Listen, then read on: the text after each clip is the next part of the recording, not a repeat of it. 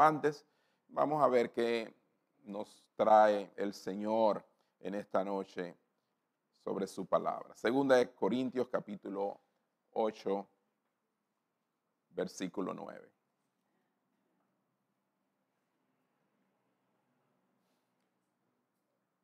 Dice así la palabra del Señor.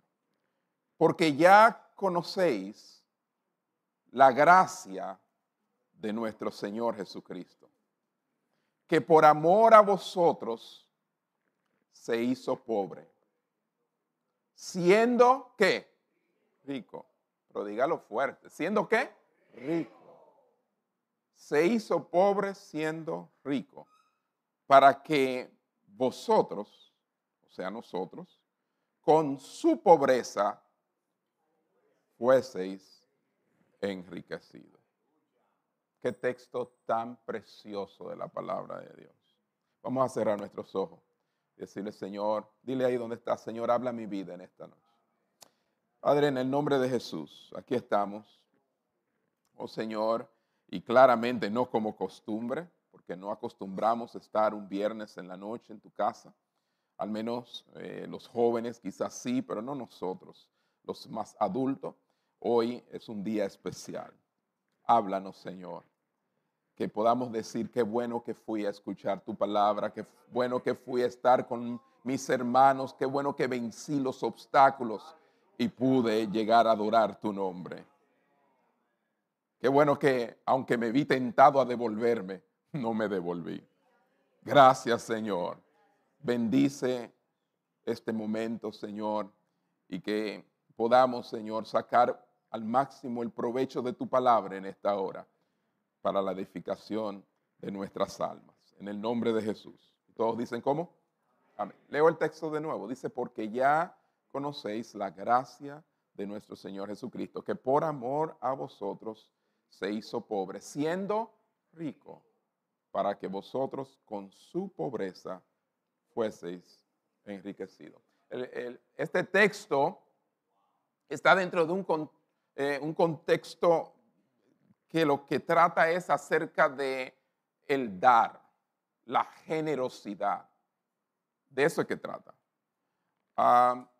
Y mientras meditaba sobre lo que hablaría en el día de hoy, sigo el mismo, eh, esa misma línea o tren de pensamiento de la semana pasada, donde hablamos acerca de algo que se hace durante esta fecha y es lo que llamamos los angelitos o intercambio de regalos. Pues pensaba también en este pasaje y el pasaje comienza realmente en el versículo 1 del mismo capítulo 8. Si van en sus Biblias allá, 8, versículo 1, dice así mismo, hermanos, os hacemos saber la gracia de Dios. Y noten esta misma palabra, la gracia. Aquí habla en el versículo que leímos de la gracia de nuestro Señor Jesucristo. Aquí dice la gracia de Dios que se ha dado a las iglesias de Macedonia, que en grande prueba de tribulación, la abundancia de su gozo y su profunda pobreza abundaron en riquezas de su generosidad. O sea, este versículo que acabamos de leer anteriormente e, es muy paralelo a este versículo 2, donde vemos que Pablo está exhortando a los corintios a que hagan como los macedonios. Y les dice, los macedonios, cuando hubo una necesidad eh, en Judea, ellos suplieron esa necesidad, no porque tuvieran pues estaban pasando por pruebas muy difíciles, pero era tanto el gozo que tenían por, lo, por la gracia de Dios sobre ellos, que aún con su profunda pobreza, abundaron en riqueza de su generosidad. Este se supone que es un tiempo de generosidad, de dar, de bendecir. La Navidad eh, se trata de, de poder ver cómo hacemos lo que Dios hizo con nosotros. Claro, yo eh, parezco que estoy en otro planeta, porque a veces es todo lo contrario, no pensamos en eso. Si, si vamos a dar, le damos este, a aquellas personas que conocemos, que nos caen bien, que son nuestra familia, que queremos, pero eso no fue lo que hizo Dios con nosotros. Como veremos. O sea, está hablando acerca de un intercambio realmente. y la palabra aquí, donde dice Pablo, porque Pablo comienza con algo interesante y muestra que Cristo es el mayor ejemplo de generosidad. Y así debemos ser nosotros. Pablo comienza haciendo una suposición poderosa. Él dice, porque ya conocéis la gracia de nuestro Señor Jesucristo. Él, está suponiendo que tú la conoces y que yo la conozco.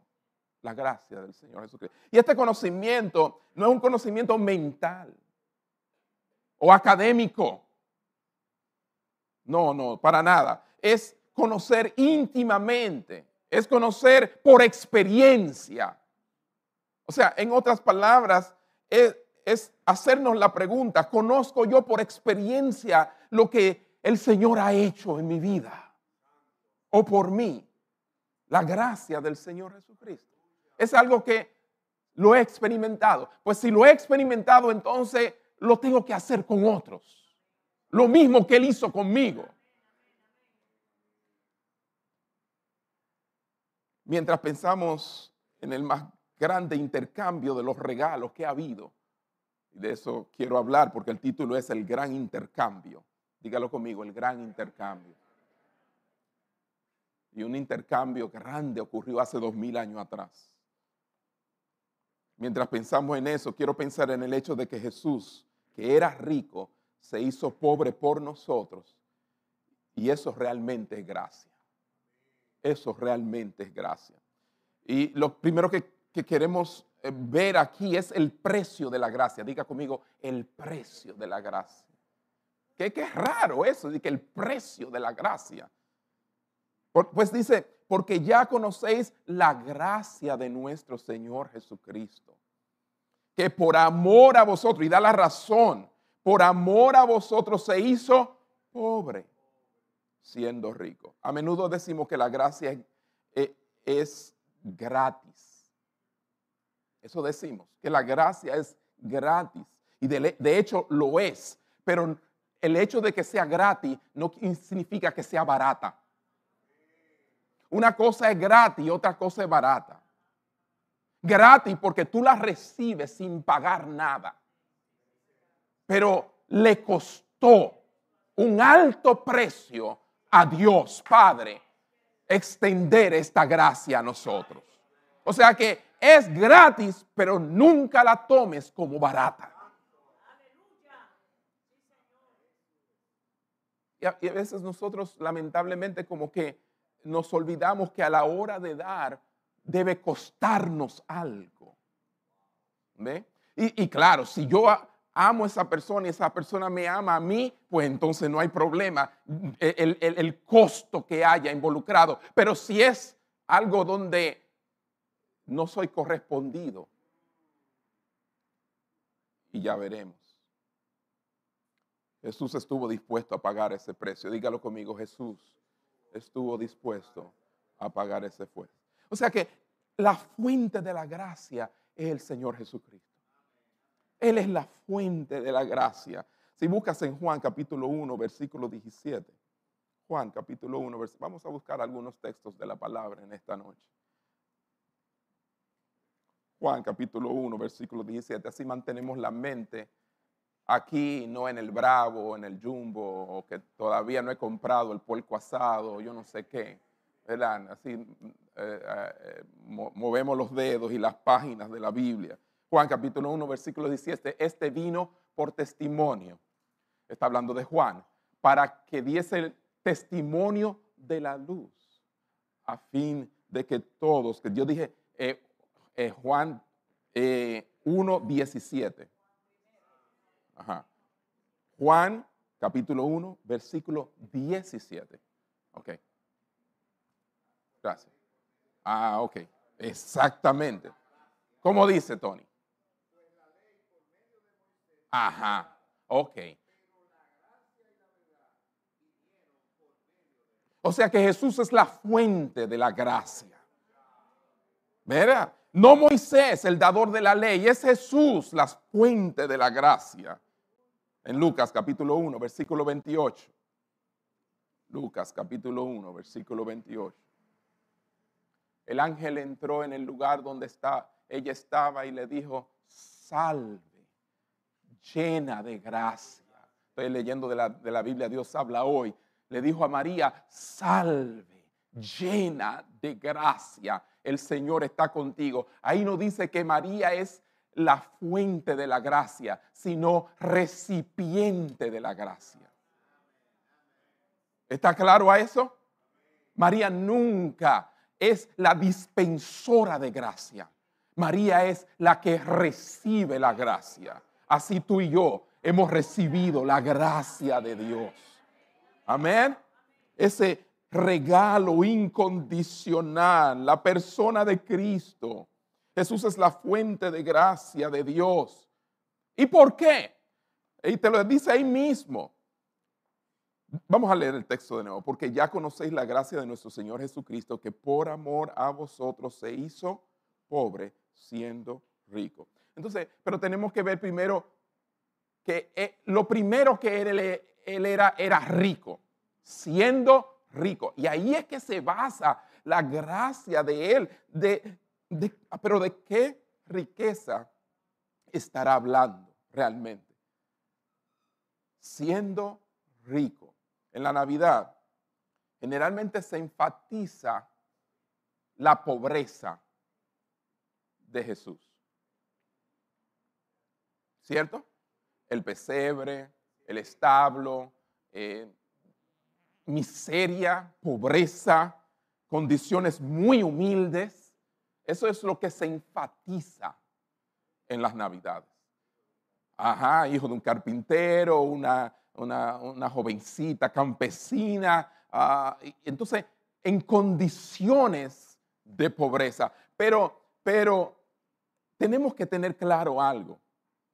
Es que aunque se enfatice la pobreza en la Navidad, eh, él se hizo pobre, pero nunca podría haber sido pobre si no hubiera sido primero rico.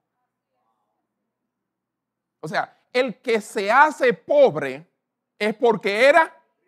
Entonces lo primero que tenemos que ver es, su riqueza para entender su pobreza. ¿Ve? Entonces eso es lo que en las navidades Oye, saque un tiempo para meditar. No, no le siga la corriente a este mundo. Sáquese su tiempo aparte de la familia, de todo. Sí, sí, sí, saque el tiempecito para meditar en lo que realmente sucedió y lo que hoy nosotros de una manera tan ligera celebramos. Entonces, lo primero que tenemos que hablar es de sus riquezas, aunque era rico, siendo rico. Ahora, ¿qué tan rico era Jesucristo?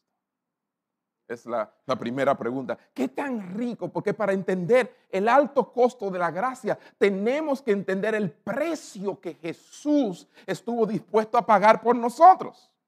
¿Qué tan rico era? Y hay cuatro áreas de las que él era sumamente rico. Número uno, rico en su persona. Diga conmigo, rico en su persona. O sea, ¿en quién era él? Rico en su persona. Existió antes de la creación del universo. La Biblia lo identifica como el creador.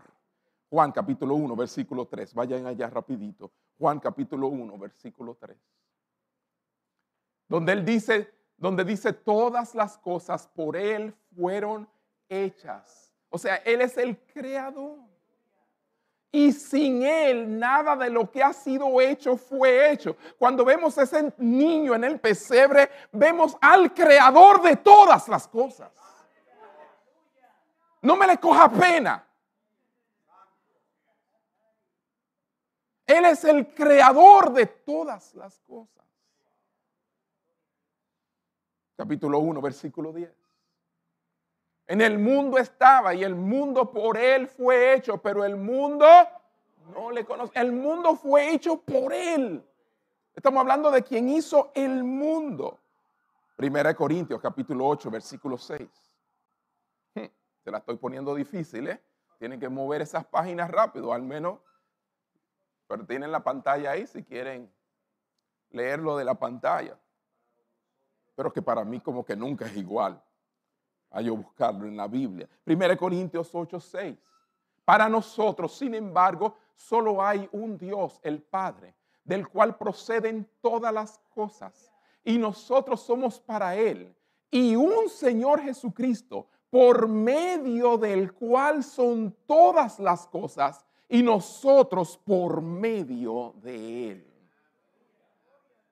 O sea, ¿qué tan rico era Él en su persona? El creador de todas las cosas. Y el creador de todas las cosas tiene que existir antes del acto de la creación. No puede ser un ser creado. Si, ese, si Él es el creador de todo, entonces Él es un ser increado, no creado. Entonces Él creó todas las cosas. Antes de la existencia de todas las cosas creadas, ya Él existía, la segunda persona de la deidad es eterna en su naturaleza, en su existencia. Juan capítulo 1, versículo 1. ¿Qué tan rico era él? Juan capítulo 1, versículo 1, en el principio era el verbo, o sea, hablando de Cristo como la palabra que más luego se encarnó, era el verbo y el verbo era con Dios y el verbo era Dios mismo. Qué tan rico, este es el versículo central de Juan y que base, que refuta todas estas creencias de que Cristo no era Dios. Isaías le atribuye los títulos Dios fuerte, Padre eterno, príncipe de paz. Todo eso habla de su encarnación. ¿ah? No solo en el nacimiento de, un hijo, pero, pero Isaías dice, un hijo nos es dado. Así mismo lo dice, búsquelo, Isaías capítulo 9, versículo 6. Porque un niño nos es nacido, hijo nos es dado. O sea que está hablando de un regalo.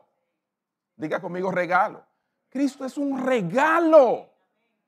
Y es un regalo que muchos han rechazado, muchos son indiferentes a Él, muchos se ignoran, muchos no quieren una relación con Él. Es un gran regalo.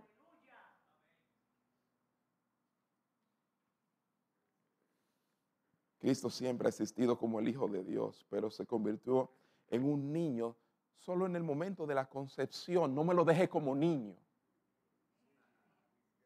No me lo cargue como niño. No me lo lleve como niño. No me adore al niño. hermanos, solo en el momento de la concepción milagrosa. Entonces él era rico en su persona, pero también era rico en su posición. Diga conmigo posición. Su persona, su posición. ¿Ah? Juan capítulo 17, versículo 5. Juan capítulo 17, versículo 5. Ahora pues, dice Jesús, en su oración sacerdotal, en el capítulo 17 de Juan. Ahora pues, Padre, glorifícame tú al lado tuyo con aquella gloria que tuve contigo antes que el mundo fuese. Ah, una posición de gloria compartida con el Padre. Hebreos capítulo 1, versículo 3.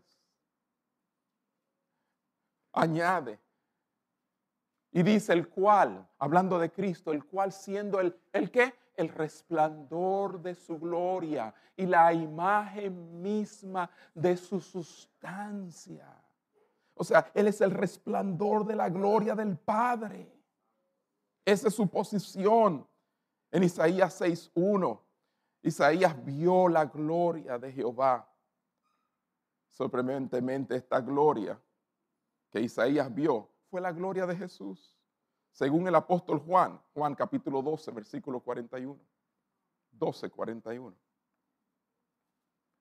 Donde Juan dice, Isaías dijo esto cuando vio su gloria y habló acerca de él, refiriéndose a Cristo. O sea que es rico en posición, posicionado, el resplandor de la gloria de Dios. Rico en su persona, rico en posición, rico en poder. Diga conmigo poder. Uh. Estamos hablando de cosas que la gente quisiera ser rico en eso. ¿Eh? Mi persona, mi posición y tener poder. Pues déjeme decirle, totalmente rico en poder, fuerza.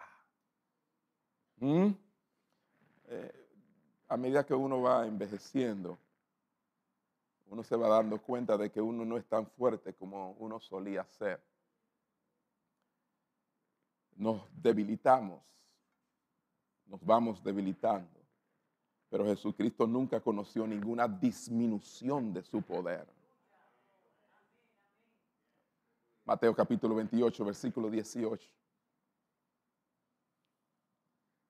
Y Jesús se acercó y les habló diciendo, toda potestad, todo poder me es dada en el cielo y en la tierra.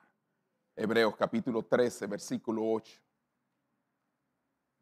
El, el, escritor a los hebreos dice que Jesucristo es el mismo ayer, hoy y por los siglos. O sea que su poder no disminuye por su edad por su tiempo. Él es el mismo, él, tiene el mismo poder que tenía desde la eternidad hasta la eternidad. Amén. Entonces, estamos hablando de una gran riqueza, rico en, dijimos primero qué, persona, segundo, posesión, tercero, poder, pero también rico en posesiones posesiones. Ay, cuánto quisiéramos ser ricos en posesiones. ¿Ah? Tú y yo literalmente. ¿Ah? Pero quizás no tenemos gran cosa. Simplemente, déjeme decirle, la realidad es que aunque tenemos, no tenemos nada. ¿Y por qué usted dice eso, hermano? Sí, porque es que simplemente somos mayordomos de todo lo que Dios nos ha dado. Amén, hermanos. O sea que Aquí nadie tiene nada. Nadie tiene nada. Salmo 24, versículo 1, ¿qué dice? De Jehová es la tierra y su plenitud, el mundo y los que en él habitan. Nosotros usamos tanto el mí, mi negocio, mi esposo, mi esposa, mis hijos, mi carro, mi casa, mi, mi, mi. Tú no eres dueño de nada.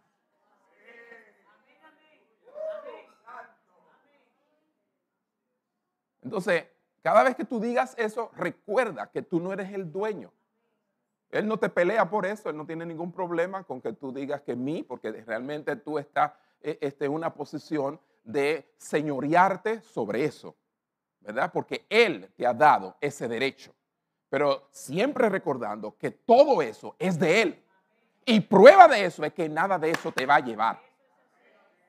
Ahora, si tú te pretendes llevar algo contigo, de todo eso que tú te atribuyes que es tuyo, entonces sí, eso es tuyo. Pero si tú lo vas a dejar, es porque nunca ha sido tuyo. Amén.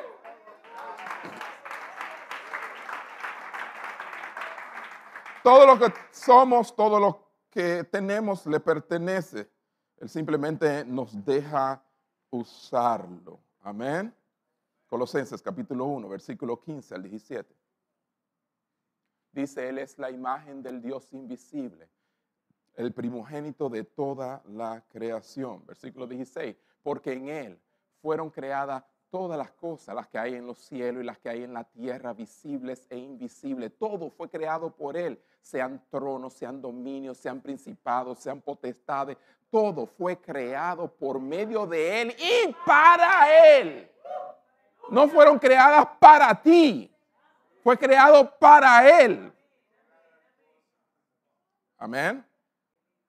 Y Él es antes de todas las cosas y todas las cosas en Él subsisten.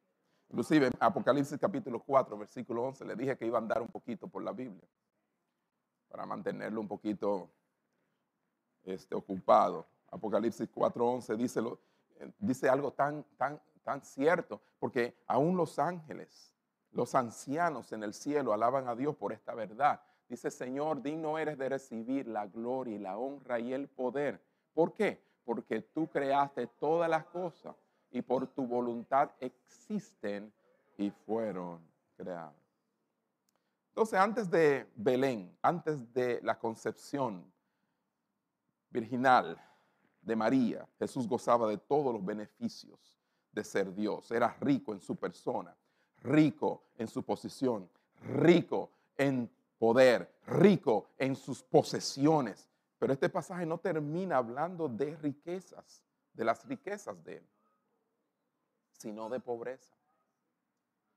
Porque esa transición de ser rico a empobrecer para poder enriquecer a otro es algo que no todo el mundo hace.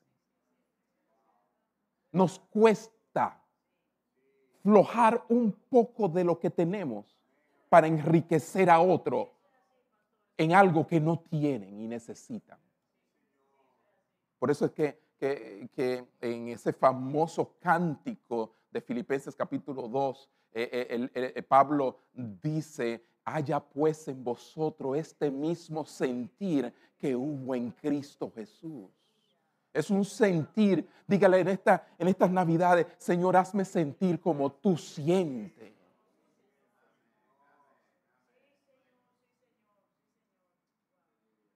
Porque nosotros hemos sido muchos bendecidos con demasiado. Pero como que nuestras bendiciones siempre van a la misma gente. A la gente que queremos, a la gente que no necesita muchas veces de nada, a la gente que, de alguna manera nosotros eh, eh, sentimos darle. Pero eso no fue lo que hizo Jesús con nosotros. Él no nos sentía dar nada porque no nos lo merecíamos. La gracia es un don inmerecido.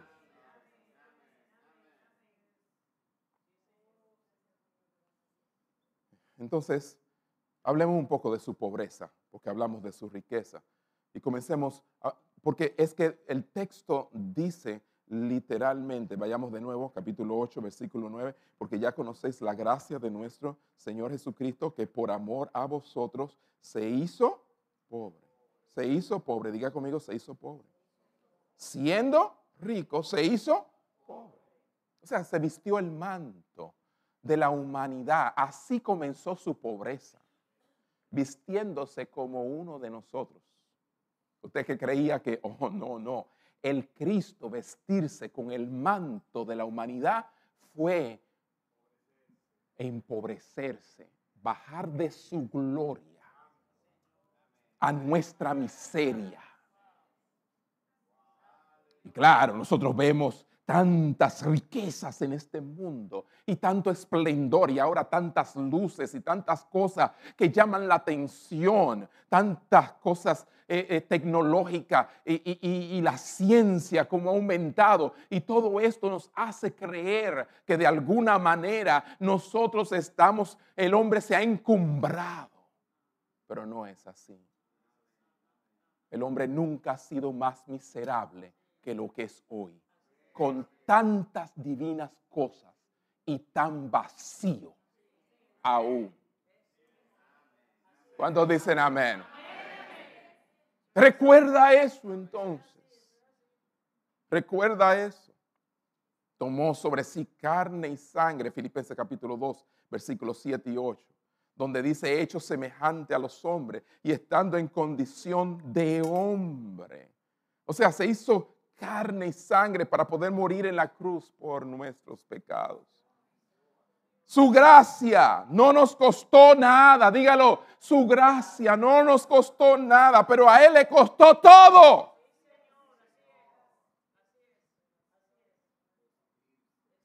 Le costó todo.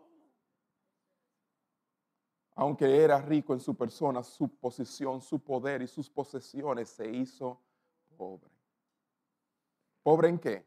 Pobre en su persona. Otra vez, ¿cómo va a ser? Pero él era rico en su persona y se hizo pobre en su persona. Jesucristo se unió permanente, unió permanentemente el polvo con la deidad. Y ustedes oyeron la palabra que yo dije permanentemente. Es para siempre.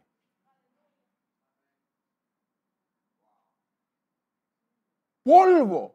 Y eso somos nosotros. El salmista decía, tú sabes mi condición, que soy polvo. Eso somos nosotros. Pero Jesucristo unió permanentemente el polvo con la deidad. En ese niño lo que tenemos que ver en las navidades, en ese pesebre, es polvo y deidad unido. ¡Qué grandeza! Deja de ser indefenso. Deja de ser un, un niño cualquiera. Dios hecho carne. 1 Timoteo capítulo 3, versículo 16. 1 Timoteo capítulo 3, versículo 16. E indiscutiblemente grande es el misterio de la piedad. Oh, un misterio, esto es un misterio. Cuando vemos el pesebre, vemos un misterio. Dios fue manifestado en carne, justificado en el Espíritu, visto de los ángeles, predicado a los gentiles, creído en el mundo y recibido arriba en gloria. Un misterio. Un misterio. Claro, hermano. A eso le llamamos la encarnación del ser de Dios en forma humana. Hebreos capítulo 2, versículo 14.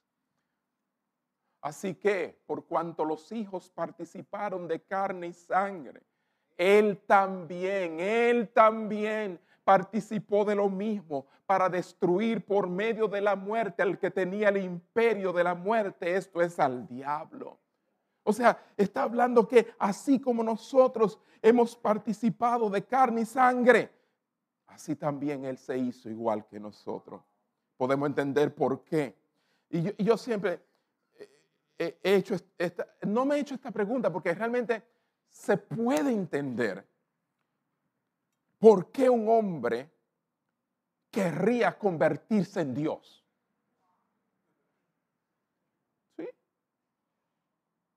Eso está en nosotros. Querer ser Dios. Y nos conducimos así en la vida.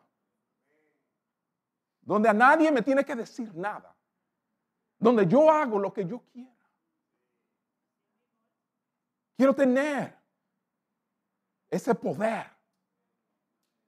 Entonces, Podemos entender por qué un hombre querría convertirse en Dios, pero no podemos entender por qué Dios querría convertirse en un hombre. Ahí sí me deja sin palabras. Todos aquí entendemos y captamos muy bien el querer el hombre ser Dios. He habido muchos hombres que han querido ser Dios. Eso es, se entiende. Pero el que Dios quiera ser como nosotros, qué gran misterio es. ¿Cuántos da un aplauso al Señor? Qué gran misterio. Pero ¿por qué? ¿Por qué? ¿Por qué? Por amor a nosotros. Por amor. Entonces, pobre en su persona. ¿Qué le seguiría? A ver si me sabe mi bosquejo. ¿Pobre en qué? posición. Sí, hablamos de su posición ahorita, pero cuando Él se hizo pobre, también se hizo pobre en su posición. El soberano se convirtió en un siervo. Se hizo pobre en posición. Filipenses capítulo 2, versículo 7. Se despojó a sí mismo tomando forma de siervo. Se hizo un siervo. La Biblia comienza y Dios dijo, sea la luz. Y Dios habló y fue hecho. Y Dios, y Dios. Uf, el soberano Dios. Pero entonces, cuando viene y se hace uno de nosotros, se despoja a sí mismo y toma forma de siervo. Y entonces ahora le hablan y él sirve. Que esta Navidad sea un tiempo para servir a otros. Porque a eso vino él. Sí, lo dice claramente las escrituras en Marcos capítulo 10, versículo 45. Porque el Hijo del Hombre no vino para ser servido, sino para servir y para dar su vida en rescate por muchos. ¿Ah? Entonces, antes él hablaba y las cosas sucedían, pero ahora le hablan y él sirve. ¿Ah? Los leprosos le pidieron ser limpiados. ¿Y qué hizo él? Los limpió. Los ciegos le pedían que quiero ver. Y él le devolvía la vista. Los sordos que querían oír. Y él los hacía oír. Los cojos querían caminar. ¿Qué es lo que tú quieres? Le decía Jesús. ¿Qué tú quieres? Yo quiero esto, yo quiero lo otro. Y él como un siervo le sirvió. ¿Están aquí conmigo? Entonces, fue pobre en su persona, fue pobre en su posición, pero también fue pobre en qué? En su poder. Ah, bueno, pero ya ustedes saben lo que yo tengo aquí. Fue pobre en su poder, manifestó su poder. ¿Y cómo, cómo, que, cómo que fue pobre en su poder? ¿Tú sabes las cosas que él hizo? Sí, pero ¿y cuántas cosas no hizo? Y, no porque no tuviera el poder para hacerlo. Manifestó su poder mientras estuvo aquí en la tierra, pero ese poder siempre estuvo bajo el control del Padre en el cielo. No hizo nada independiente de su Padre. Aunque no dejó de ser Dios cuando vino a la tierra, pues eso era imposible, pero dejó de lado el uso independiente de su poder. ¿Mm? Juan capítulo 5, versículo 17. Juan capítulo 5, versículo 17. Y Jesús les respondió, mi Padre hasta ahora trabaja y yo trabajo. ¿Ah? Y Juan capítulo 8, versículo 28 al 29. Les dijo pues Jesús, cuando hayáis levantado al Hijo del Hombre, entonces conoceréis que yo soy y que nada hago por mí mismo, sino que según me enseñó el Padre, así hablo. O sea, pobre en poder. Óyeme, pobre, ustedes quieren ver una demostración más grande de pobreza en poder que la cruz. ¿Ah? Si tú eres el Cristo, pues sálvate, bájate. A tanto salvó y él mismo no se puede salvar. Y lo injuriaban no sabiendo que había más poder detrás de quedarse pegado a esa cruz que bajándose de la cruz.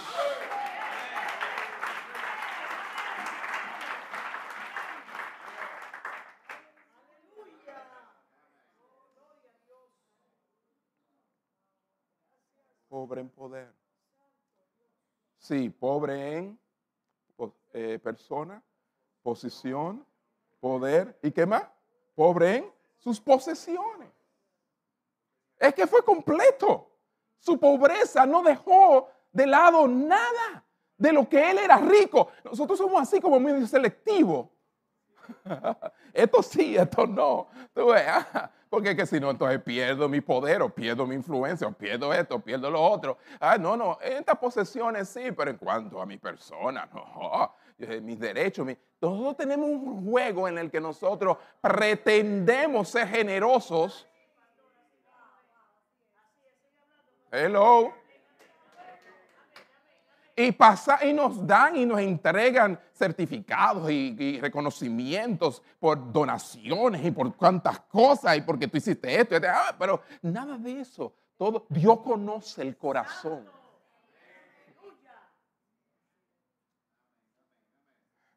Que hasta el joven rico, hasta que se encontró con Jesús, tenía un estatus de gente piadosa y generoso y cuantas cosas, hasta que se encontró con Jesús. Entonces Jesús le dio en el clavo, en su ídolo, y se fue triste, porque tenía muchas posesiones. Puede decir, Jesús tenía muchas posesiones, lo abandonó todo y se hizo pobre en sus posesiones. No tenía un, un verdadero hogar. Mateo capítulo 8, versículo 20. Mateo capítulo 8, versículo 20 al que no conoció pecado? Pues no. Mateo capítulo 8, versículo 20. Jesús le dijo, las zorras tienen guaridas. Oigan bien, yo las creé y le creé lugares donde ellas, eh, pues, guardarse de los elementos del tiempo. Y las aves del cielo, nidos, mas el Hijo del Hombre no tiene dónde no tenía un verdadero hogar. No tenía un verdadero hogar. ¿Mm? Ay, nosotros que somos tan... Uf. ¿Ah?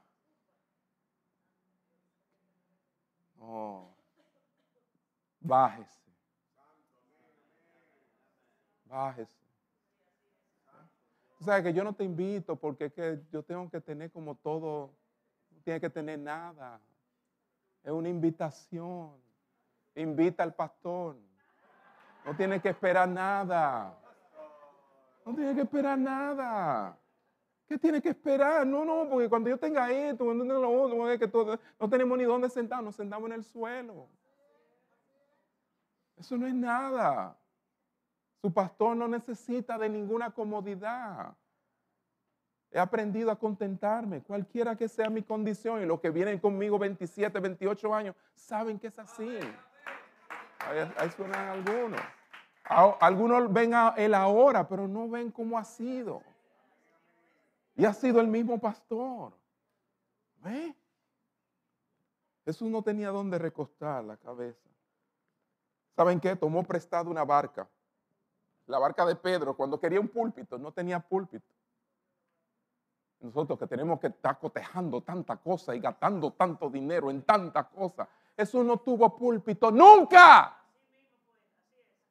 Le dijo Pedro, préstame la barca y desde la barca yo voy a hablarle a esta gente. ¿Ah? Cogió un burro prestado para entrar a Jerusalén. ¿Cuánto da un aplauso al Señor?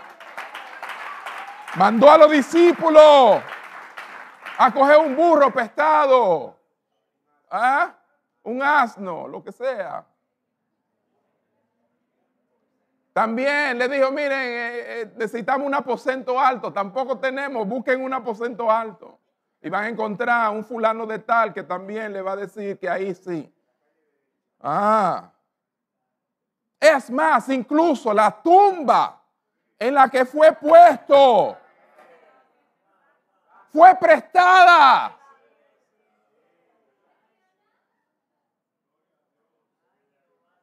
Yo, aunque sea, tengo una tierrita por ahí donde voy a pasar mis últimos, ¿eh? Antes de que suene la trompeta y nos lleve todo para el cielo. Pero él no tenía una tumba. No. Ahora bien, estaba bien que no la tuviera, porque no iba a durar nada ahí. Esa inversión, ¿para qué? Si al tercer día resucitó. Amén.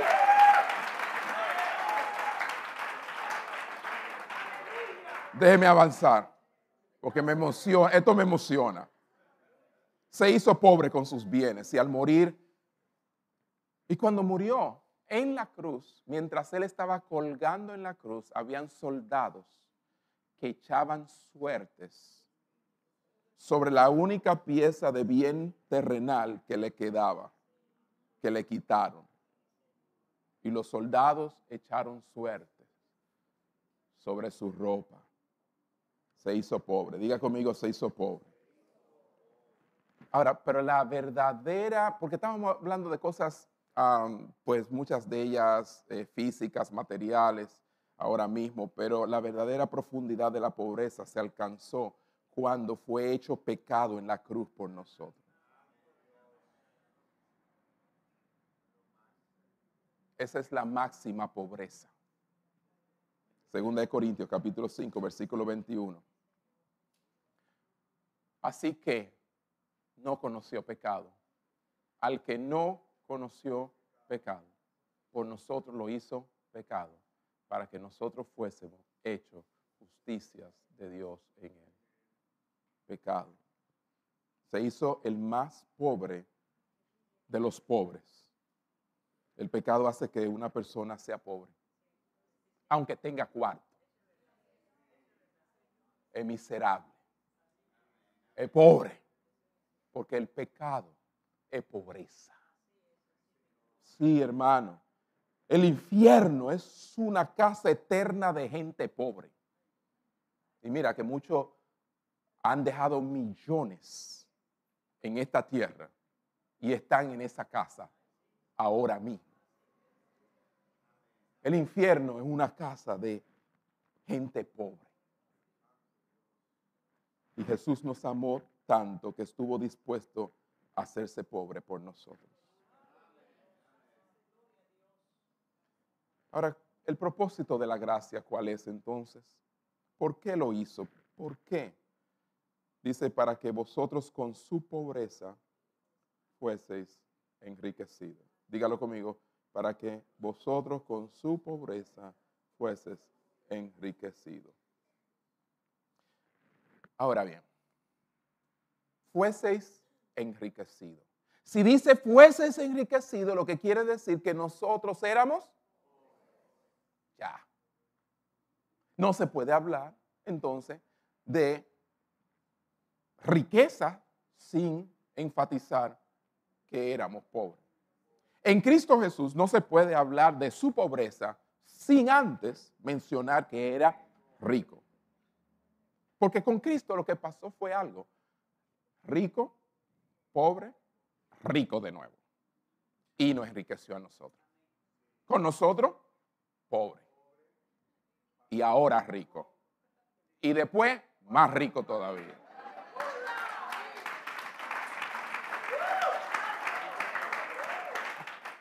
Porque si esta es la única riqueza que nosotros vamos a tener, pues entonces, déjeme decirle, no, no, no, es que todavía la verdadera riqueza no la hemos recibido. A los ojos de Dios todos somos pobres. Estamos infectados, contaminados por el pecado. Isaías 64, 6, ¿qué dice?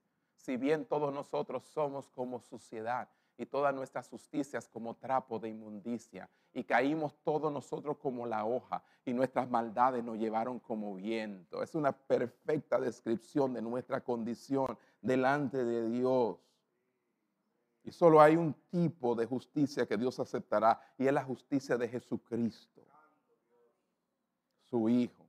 Amén. Por eso en Isaías capítulo 1, versículo 18, dice, venid luego, decir Jehová, y estemos en cuenta. Si vuestros pecados fueren como la grana, como la nieve, serán emblanquecidos. Si fueren rojos como el carmesí, vendrán a ser como blanca lana. O sea, Jesucristo nos limpia delante de Dios.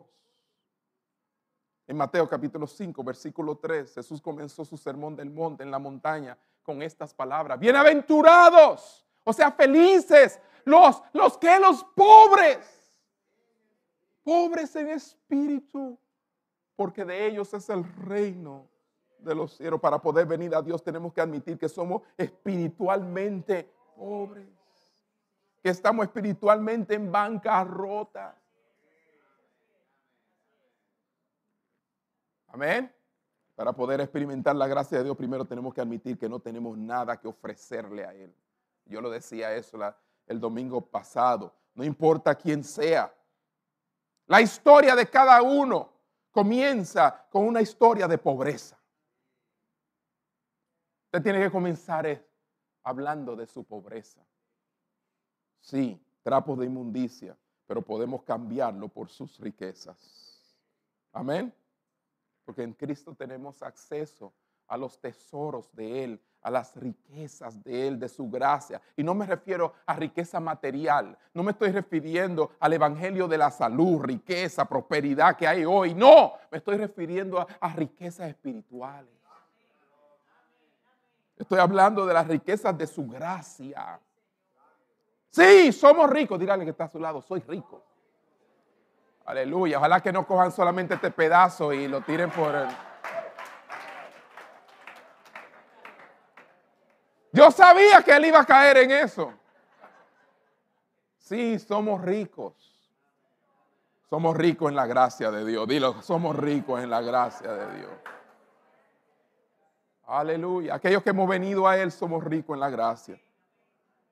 Finalmente, hablamos de nuestra pobreza. Hablamos primero de la riqueza de Cristo. Hablamos después de la pobreza de Cristo. Después volvimos de nuevo y hablamos de la pobreza nuestra. Ahora vamos a hablar un poquito para terminar de la riqueza nuestra. Y puede que usted no tenga muchas riquezas mundanas, pero en Jesucristo usted es un hombre y una mujer rica si eres salvo. Si tú eres salvo. Oiga, tú tienes lo que podríamos llamar un, un portafolio. Un portafolio de la gracia. Así le vamos a llamar. Un portafolio de la gracia. Quizás hay gente que no sabe ni qué es lo que es un portafolio. Yo mismo tendría que buscarlo en Google cuando termine. Pero vamos a llamarle una cartera. ¿Verdad? Mira, una cartera. Sí, una cartera, un portafolio. Sí, todo lo que, que tú ofreces, ahí está, o lo que tienes.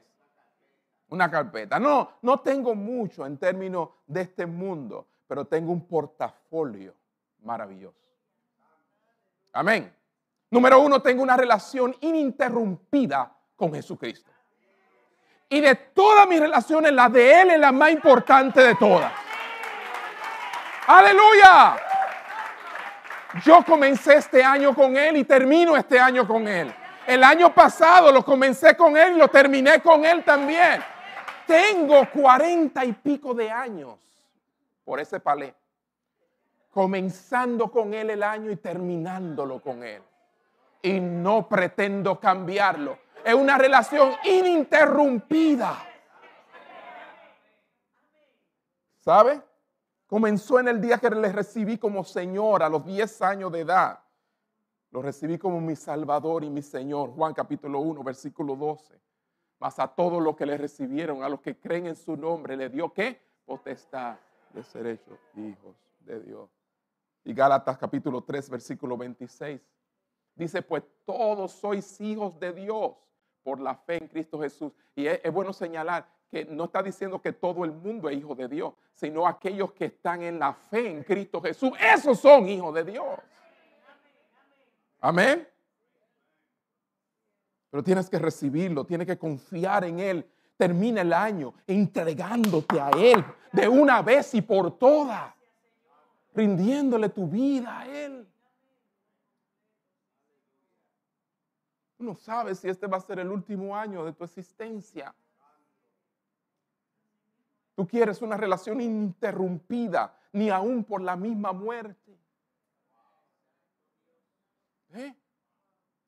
Ininterrumpida, es lo más precioso que tú puedas tener. Tú eres rico, rico, extremadamente rico. Y comienza con una relación con Cristo. Número dos, tengo una vida interminable.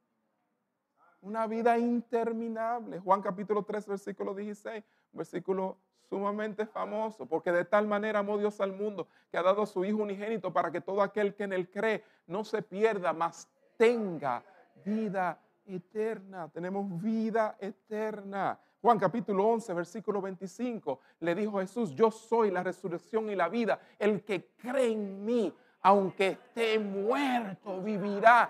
Óyame, está hablando de que no es que yo no voy a morir, yo voy a morir. Pero dice, aunque esté muerto, voy a vivir. Eso, sea, eso, eso habla de una relación interrumpida, pero también una vida interminable. Mm, Juan capítulo 5, versículo 11. Él les respondió, no, tengo el, el texto malo, perdón, olvidemos, pasemos eso. Ahora bien, hay muchas cosas en la vida que yo no sé, pero sí sé esto, sé que tengo vida eterna. Ahora, ¿tú sabes eso? tengo una relación interminable. Al terminar esta vida y mucho después de este mundo desaparezca, seguiré viviendo con Jesús. Usted dice, usted está loco, déjame loco. Déjame loco. ¿En qué tú crees? Pues déjame creer lo que Dios dice. Tengo una relación interminable, tengo una vida interminable, y tengo una paz indescriptible. Oh, esta paz no se puede describir. Romanos capítulo 5, versículo 1. Justificados pues por la fe, tenemos que paz para con Dios. Primero tengo paz con Dios por medio del Señor Jesucristo. Ah, eso significa que ya no estamos en enemistad con Dios o en rebelión con Él. Romanos capítulo 5, versículo 8. Mas Dios muestra su amor para con nosotros en que siendo aún pecador, Cristo murió por nosotros. O sea, este regalo me fue dado yo siendo rebelde a Dios. O sea que, que para dar en la gracia de Dios no hay que esperar que el otro le corresponda a uno. Es más, yo creo que algo revolucionario de estas navidades que tú puedes hacer es buscar a esa persona que tú sabes que no merece la extensión de tu gracia y, tu, y ese don de Dios. Y tú mostrarle el amor del Señor a pesar de. Generalmente nunca hay amén cuando se dicen cosas así.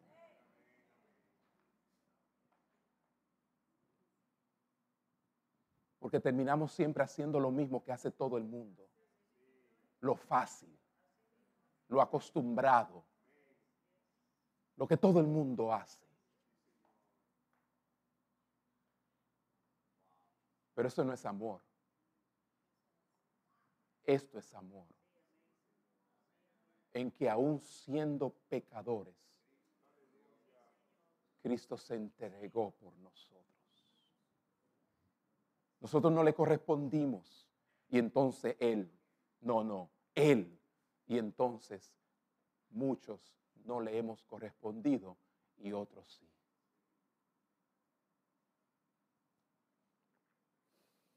Tengo una paz indescriptible. Hubo un tiempo en que éramos enemigos de Él, pero hoy tenemos su paz. Amén. El mundo que me rodea se está desmoronando. ¿Cuántos saben que esto se está cayendo a pedazos? No te creas que esto está bien. ¿Ah? Sí, la tienda está llena y todo eso, pero óyeme, en el mundo en general esto se está cayendo a pedazos. Yo sé que te está yendo bien ahora. O quizás no te está yendo muy bien, que digamos. Pero independientemente, hay otros que están peor. ¿Eh? Te está yendo, cayendo. Pero, tengo, pero, pero a pesar de cómo esté el mundo, tú y yo tenemos una paz interior que sobrepasa todo entendimiento porque el príncipe de paz vive en nuestros corazones. Amén. ¿Cuánto da un aplauso al Señor?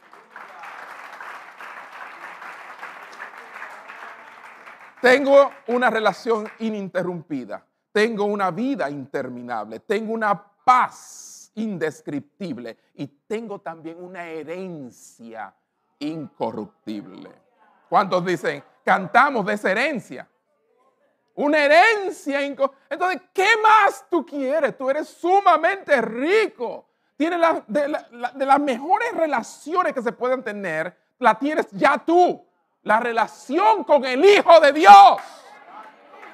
Óyeme, la gente anda buscando permanecer joven y, etericándose lo más que pueden. Ah, ah, y porque quieren ser eternamente joven. Déjate de eso. Tú tienes ya una vida interminable. Oye, y, la gente anda así, de que tú lo ves, pero adentro no hay paz y ya tú tienes esa paz. Oh, y encima de eso tienes una gran herencia.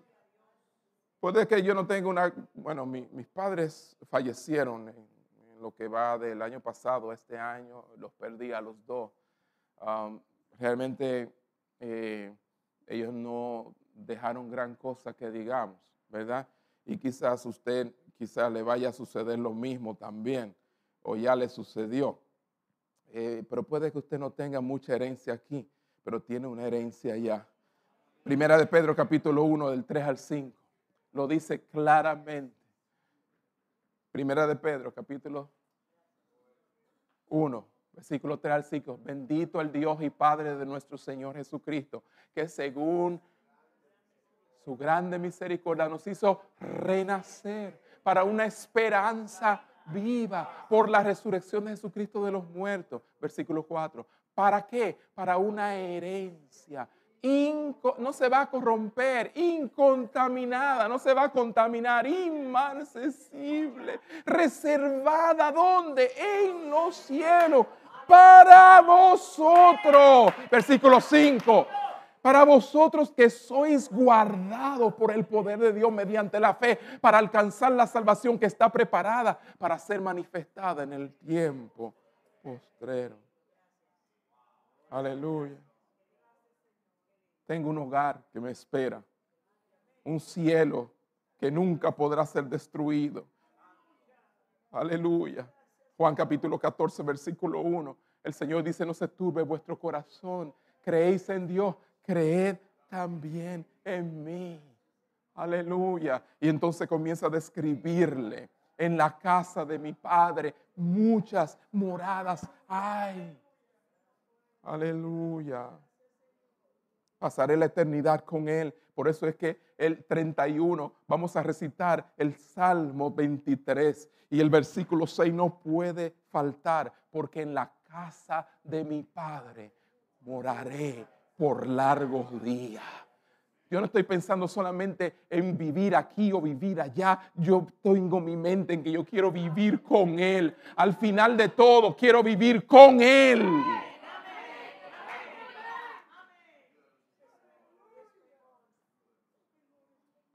Somos ricos. Dígalo de nuevo, somos ricos. Es más, así que le voy a titular este mensaje de ahora en adelante. Somos ricos. Pero solo somos ricos porque Él estuvo dispuesto a ser pobre. Para que nosotros a, través de su pobreza pudiéramos ser ricos. Y, y si eres un seguidor de Jesucristo, tu historia, la historia de todos nosotros, seguidores de Cristo, es de pobreza a riqueza. ¿No le gustaría a ustedes? Eh, a la gente le encanta leer sobre historias así, de alguien que era pobre y se hizo rico. Pues miren aquí, cada uno de nosotros, los que hemos venido al Señor, éramos pobres y ahora somos ricos.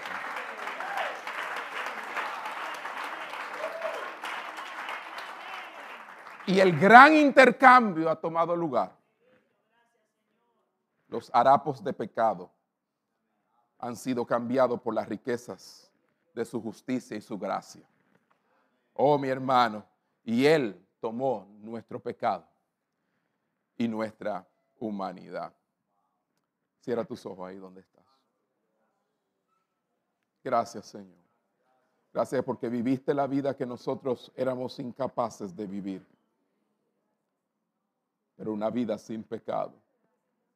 Porque moriste una muerte que nosotros merecíamos morir. Gracias, Señor. Gracias. Padre, en esta época del año, en que la gente buscan regalos para regalar, y los comerciantes te dicen, oh Padre, que este es el perfecto regalo. Nosotros sabemos que no es así. Solo ha habido un regalo perfecto que ha venido a este mundo, Jesucristo. Gracias a Dios por su don inefable. Gracias por ese regalo. Gracias. Vamos a ponernos de pie ahí donde estamos. Gracias, Señor. Te damos gracias. Gracias por esta palabra de esta mañana, de esta noche, Señor. Gracias, gracias. Señor, queremos en esta noche decirte gracias. Gracias por ese regalo que es Cristo. Gracias por nuestra salvación. Gracias por habernos llamado. Estas cosas no la entiende todo el mundo, Señor, pero tú has abierto nuestros ojos. Los ojos de nuestro entendimiento han sido abiertos te doy gracias. Gracias porque en esta noche, oh Señor, reconozco y admito mi pobreza espiritual y mi necesidad de tu riqueza. Aleluya, aleluya, aleluya. Oh Señor, gracias por ese regalo gratuito, pero costoso. Oh sí, gratuito, pero sumamente costoso. Oh, gracias, gracias por esta relación ininterrumpida que tenemos contigo. Gracias por esta vida interminable que tenemos contigo. Gracias por esta paz indescriptible que tenemos contigo. Y gracias por esta herencia incorruptible incontaminada, inmarcesible. Gracias. Levanta tu mano al cielo y dale gracias. Oh, no queríamos, Señor.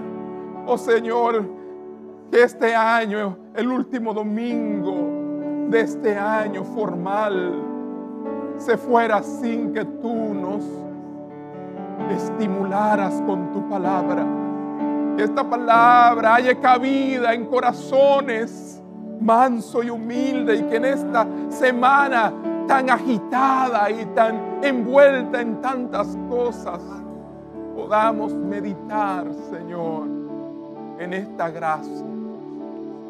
Y no solo eso, Señor, muévenos a la acción. De alguna manera, Señor, abre oportunidades, colócanos en un lugar donde tengamos que tener el mismo sentir que hubo en Cristo. Aleluya. En alguna área tenga yo que empobrecer para enriquecer a otro. Aleluya. Que busque yo el, momento y la ocasión de demostrarle a alguien que no merece afecto alguno de mí. Y yo extendérselo por la gracia que Cristo ha tenido por. Y actúe yo como Él actuó conmigo. Oh Padre, gracias. ¿Cuántos dicen amén?